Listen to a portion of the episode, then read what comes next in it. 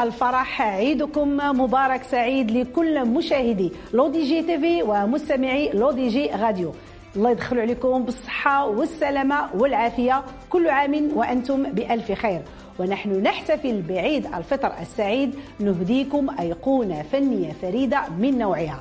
بفضل صوته الذهبي. حصل على الرتبة الأولى لجائزة جلالة الملك محمد السادس نصره الله وجائزة أخرى من قلب مكة المكرمة. ومن عدة دول أخرى كان فيها خير سفير لفنه ولوطنه هو شادي الألحان المتميز.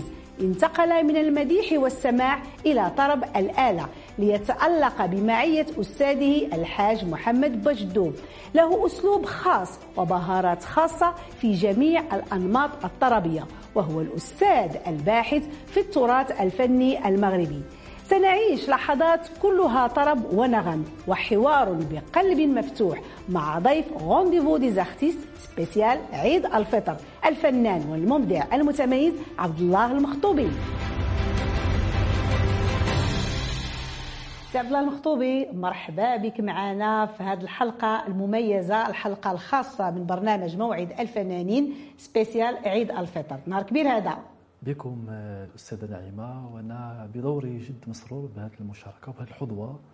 وأغتنم الفرصة باش نقول للمغاربة كلهم وجميع المسلمين عيد مبارك سعيد. بارك الله فيك. والله يدخلوا على الجميع الأمة الإسلامية قاطبة بالصحة والسلامة والعافية. سي عبد الله المخطوبي الناس في الساحة الفنية كيعتبروك من الأصوات الذهبية المميزة واللي عطت الكثير في الساحة الفنية وخاصة للفن الأصيل.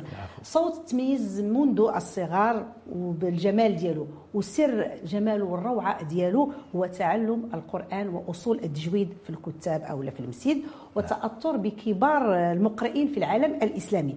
بطبيعة الحال إضافة للاجتهاد ديالك في هذا المجال وكان التتويج ديالك سنة 2000 بالرتبة الأولى وطنيا بجائزة محمد السادس والحصول كذلك على جوائز في عدة تظاهرات دولية أهمها المسابقة العالمية بمكة المكرمة.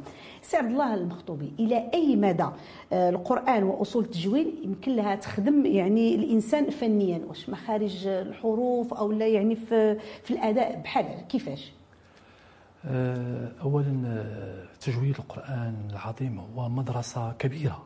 نعم. مدرسة قائمة بذاتها فيما يخص آه، يعني ال يعني تنشئة أو تربية الصوت تربية متينة. كذلك تربية الاستماع أيضا والتذوق.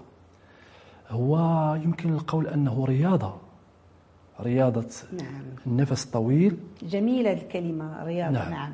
وكيقولوها حتى بالنسبة للحروف كيقولوا رياضة اللسان فهي رياضة اللسان ورياضة الرئتين ورياضة الأحبال الصوتية الأحبال الصوتية نعم. لأن الأحبال الصوتية تتعود على على يعني الإتيان أو ب يعني الترنيمات يعني في جمل طويلة فهذا يعلم الأحبال المقاومة.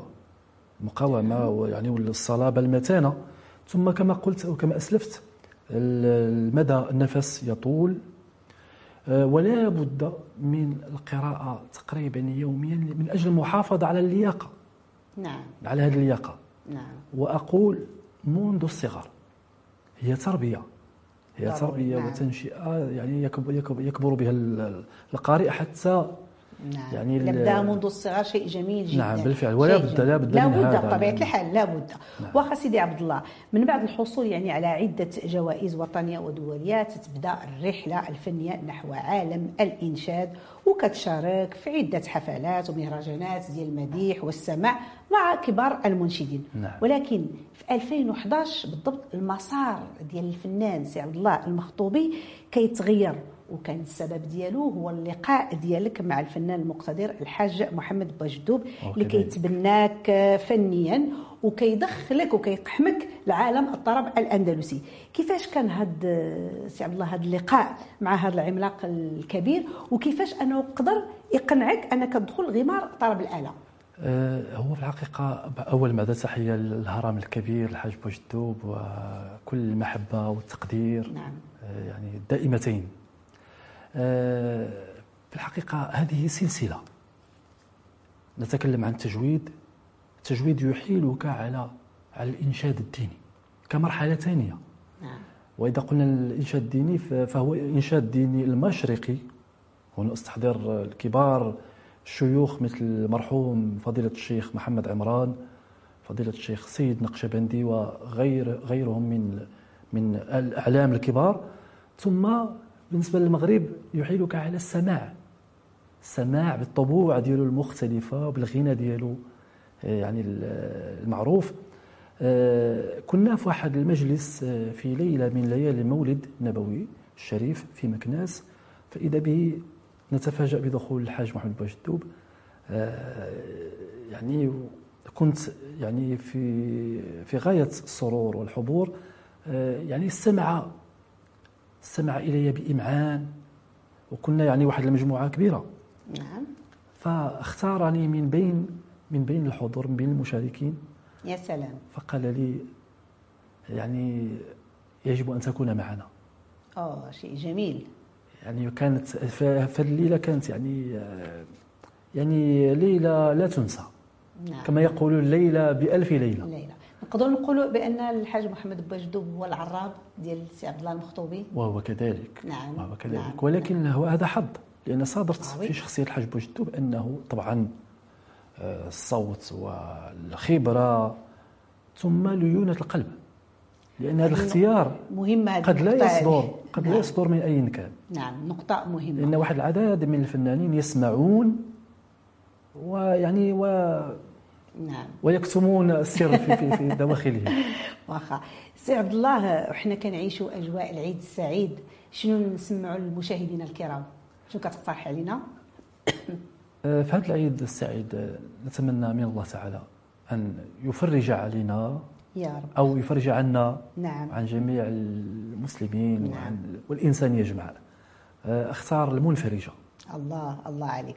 اذا مشاهدينا الكرام نبقاو مع المنفرجة بأداء الفنان المتألق عبد الله المخطوبي وكيرافقوا بالعزف الأستاذ الملحن والعازف الماهر عبد الرزاق بوعريب. بقاو معنا ما تمشيو فين.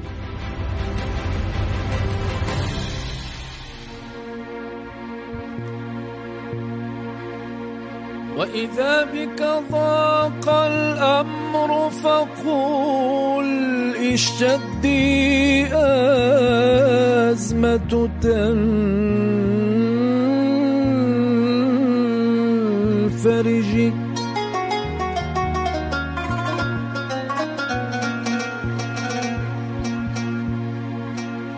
يا رب بهم وبآلهم بالنصر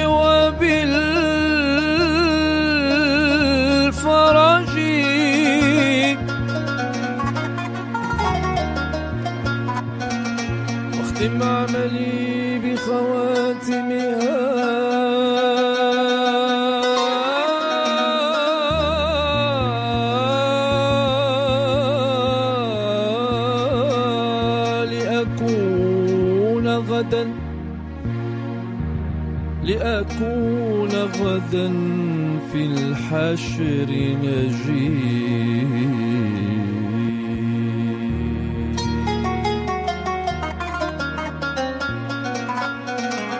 وإذا بك ضاق الأمر فقل.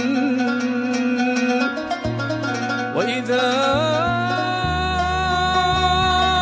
بك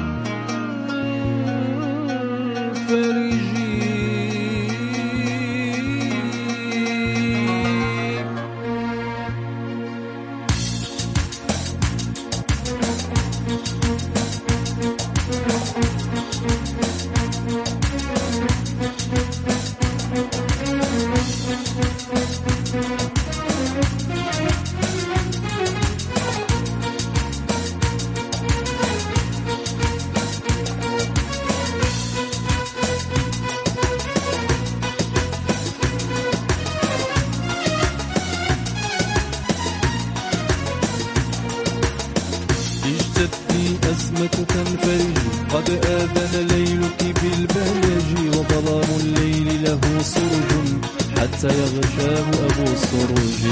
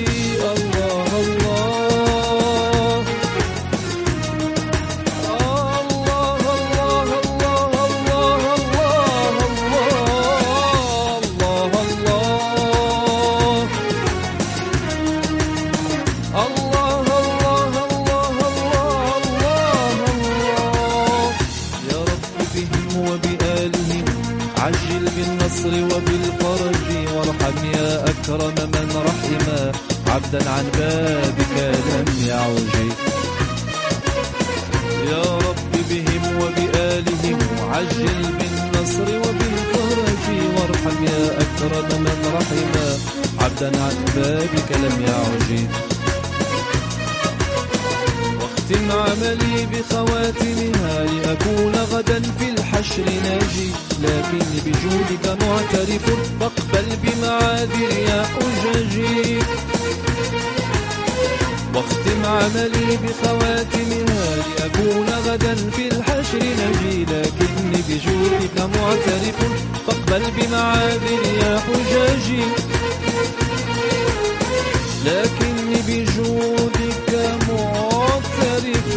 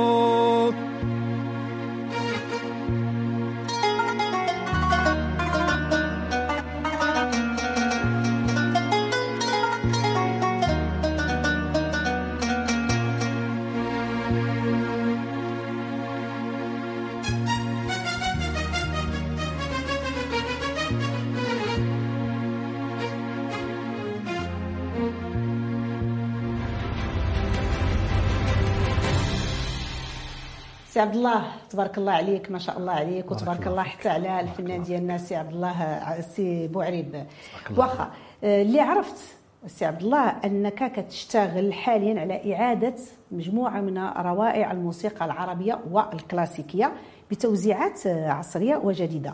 واش هذه نعتبرها مهمة أو رسالة آه، منك باش توصل الخالدات الفنية للجيل الجديد؟ وهو كذلك طبعا استحضر هنا واحد المثل عربي يقول المجتهد إذا اجتهد وأخطأ له أجر واحد وإذا اجتهد وأصاب له أجران. نعم. فهنا هذه التجربة هذه الأجر الأول وهو تحقيق الذات.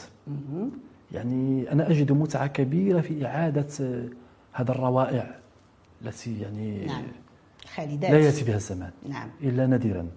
ثم الهدف الثاني هو يعني تعريف الشباب شباب اليوم الذي اعتاد على الإيقاعات الخفيفة وعلى ال ال يعني كل شيء يجب أن يكون بسرعة عصر السرعة. يعني باش نعرفوهم بالتراث القديم التراث العربي بصفة عامة والتراث المغربي بصفة خاصة. وتهذيب الذوق في نفس الوقت. وهو كذلك. هذه رسالة. نعم رسالة. رسالة. والله يعطيك العوين. بارك الله يعطيك-. لأن. ماشي سهل. فعلا. في هذا الوقت هذا ماشي سهل هذه وكأن المهمه الإنسان يتصارع مع الأمواج في تيار أو في اتجاه آخر. هذه مهمة مستحيلة. فعلا. ولكن مع ذلك لابد من المقاومة ولا بد من طبيعة الحال النفس الطويل هذا هذا هذا مكان إيوا نتمنوا الخير إن شاء الله. شاء هي الله. مهمة صعيبة ولكن مهمة نبيلة جدا. تبارك الله عليك. نعم. سي عبد الله واش أنت يعني كفنان آه، منخرط فقط للفن آه، الراقي للطرب واش ما نقدروش يعني نشوفوك في شي عمل فني آه، قريب للشباب والموجة الشبابية؟ ممكن. ممكن ولكن مع مع توفر واحد الشرط. اما هو هو مثلا الاتيان بقالب آه، شبابي يعني فيه حركية فيه سرعة ولكن يجب أن يؤدى بتقنيات صوتية عالية. نعم نعم. وهذه نقطة مهمة. نعم. هذه نقطة جد مهمة. يعني لتحقيق الهدف ديال الانسجام مع تيار اليوم وكذلك البقاء في هذاك الصبغة. الصبغة الراقية التي ضروري. آه، ضروري. لن نحيد عليها أبدا. ضروري. واخا سيدي عبد الله بالموازاة مع الفن أنت كذلك مؤطر بالمركز الجهوي لمهن التربية والتكوين بمكناس التابع لوزارة التربية الوطنية. في إطار الحس ديالك الفني العالي واش كتحاول توصل الذوق الرفيع للمتلقي أو بصيغة أخرى؟ واش ما كتحاولش تهذب لهم الذوق ديالهم كذلك؟ آه، في الحقيقة هذه مهمة ليست ليست صعيبة. نعم. مهمة شاقة ومهمة صعبة ولكن لا بد منها. في كتحاول الحقيقة الفن هو هو يعني يوجد في كل شيء. نعم. يوجد في الطبيعة يوجد في في الصمت في في يعني في آه، لا بد. نعم. يعني أشارت الدراسات إلى أنه لا بد من تواجد الفن في ال- الوسط التعليمي نعم لا نعم بد من وجوده لأنه بفضله يعني آه، تعود المدرسة المغربية مفعمة بالحياة. منفتحة على الآخرين لأنه تفعيل أو يعني استحضار الفن في في عند الناشئة فهو ينمي فيهم الذوق والتذوق نعم.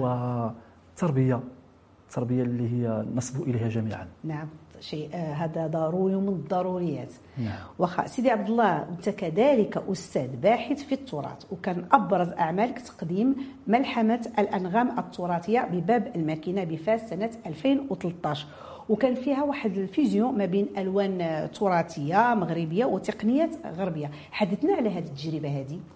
هاد التجربة هذه آه، قلت علاش هاد الغناء.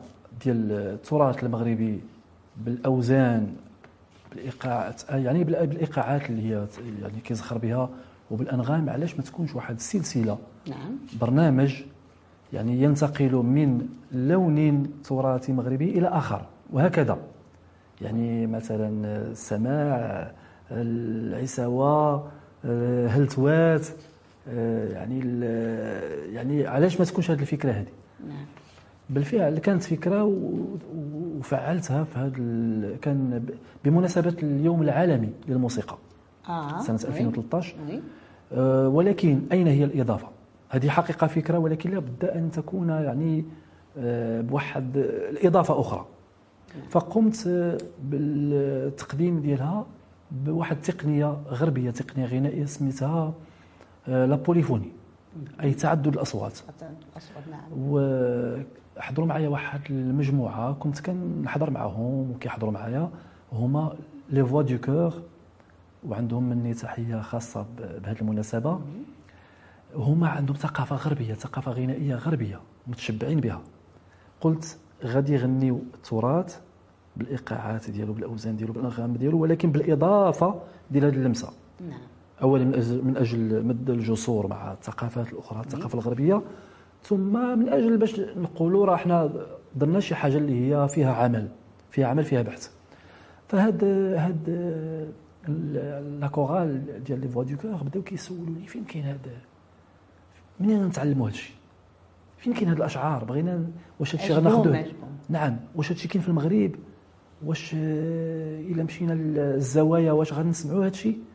يعني كان في نفس الوقت تعريف الناس اللي هما الآن مهووسين بالثقافة ديال الآخر أنهم آه، التفتوا لت- لأن المغرب عنده عنده كنوز خاص فقط التنقيب والبحث هذا. هو اللي كاين. وما كتفكرش يا سيدي عبد الله أنكم تقوم بشي تجربة أخرى؟ آه من هذا الشكل نعم هذا؟ نعم. هو هي تجربه قمنا بها. نعم. الآن أفكر أفكر بغينا. عاوتاني المزيد آه، بغينا الله. المزيد. إن شاء الله شنو هو. الجديد ديالك سيدي عبد الله؟ كاين شي جديد؟ آه، الجديد هو مفاجأة. ما نعرفوش. علاش؟ نقول لك آه، لأنه ما يروج الآن. هو أن الناس كيقدموا إنتاجات معروفة. معروفة بالقوالب ديالها. يعني هذا آه، كذا يعني أغنية عصرية هذا أغنية تقليدية هذا طرب أندلسي ولكن خاص لابد من الجديد خاص لابد من الابتكار. هذا هو. donc واش نعم. كاين شي حاجة مغايرة؟ إن شاء الله شي لون مغاير غير سي عبد الله غتكون شي حاجة إن شاء الله. عطينا غير شي شي فكرة. ما, ما بغيناكش يعني تقول لنا كل شيء ما غير شي فكرة. ناخذ غير فكرة. آه، تكلمنا قبيلة على الرياضة ديال النفس وي. الطويل. نعم. تكلمنا على يعني الأحبال الصوتية والتكوين ديالها اللي خصو يكون تكوين متين. بغيت نستغل هذه النقطة هذه في إخراج واحد العمل اللي هو صعب باش يتعاود. آه شوقتينا. إن شاء الله سيخرج قريبا إن شاء سيدي الله. عبد الله؟ آه، في الحقيقة ما, ما سخيناش بهذا اللقاء وحنايا اليوم كنحتفلوا بعيد الفطر السعيد اللي مرة أخرى كنطلبوا يعني أنه يدخل بالصحة والسلامة على الأم الأمة الإسلامية قاطبة. سيدي عبد الله بغينا نختموا الحلقة ديال هذا النهار هذا هذا سبيسيال عيد الفطر. شنو كتقترح علينا؟ آه، كنقترح نختموا وي. كنقترح القصيدة الرائعة ديال البراقية. الله يا اللهم صل على سلام النبي راكب البراق أييه، يا محمد سلام. عين لوجود طه. واخا سيدي قبل ما ندوزو البراقيه بغينا كلمة للجمهور ديالك بهذه المناسبة السعيدة. الكاميرا قدامك. آه، الجمهور الحبيب آه، الذي يؤازرني ويؤازر كل ما هو أصيل كل ما هو رفيع. أقول لكم آه، لا زال العهد قائم. ولا زال يعني أعدكم بمواصلة المشوار طبعا بسبب ديال التحفيزات ديالكم المتواصلة وإلى لقاء قريب إن شاء الله بحول الله. إن شاء الله. مع البراقية من أداء الفنان ديالنا عبد الله المخطوبي والعزف اللي المبدع عبد الرزاق بوعريب. كنشكركم مشاهدينا الكرام على حسن المتابعة. ومرة أخرى نقول لكم عيد مبارك سعيد بالصحة والسلامة والعافية. من خلالكم تحية كبيرة لكل طاقم البرنامج. اللي قام بواحد المجهود كبير باش قدمنا لكم spécial Ramadan وكنقدموا لكم كذلك spécial عيد الفطر. تحية لمخرج البرنامج أيت بن الحسن محمد. ولكل الطاقم التقني والفني. ندى وفاء وهبه كذلك تحية كبيرة لدار المنال لشرفوا على الإطلالة ديالي خلال حلقات شهر رمضان المبارك وكذلك حلقة عيد الفطر الكريم. مرة أخرى أقول لكم عيد مبارك سعيد. تبارك الله عليكم.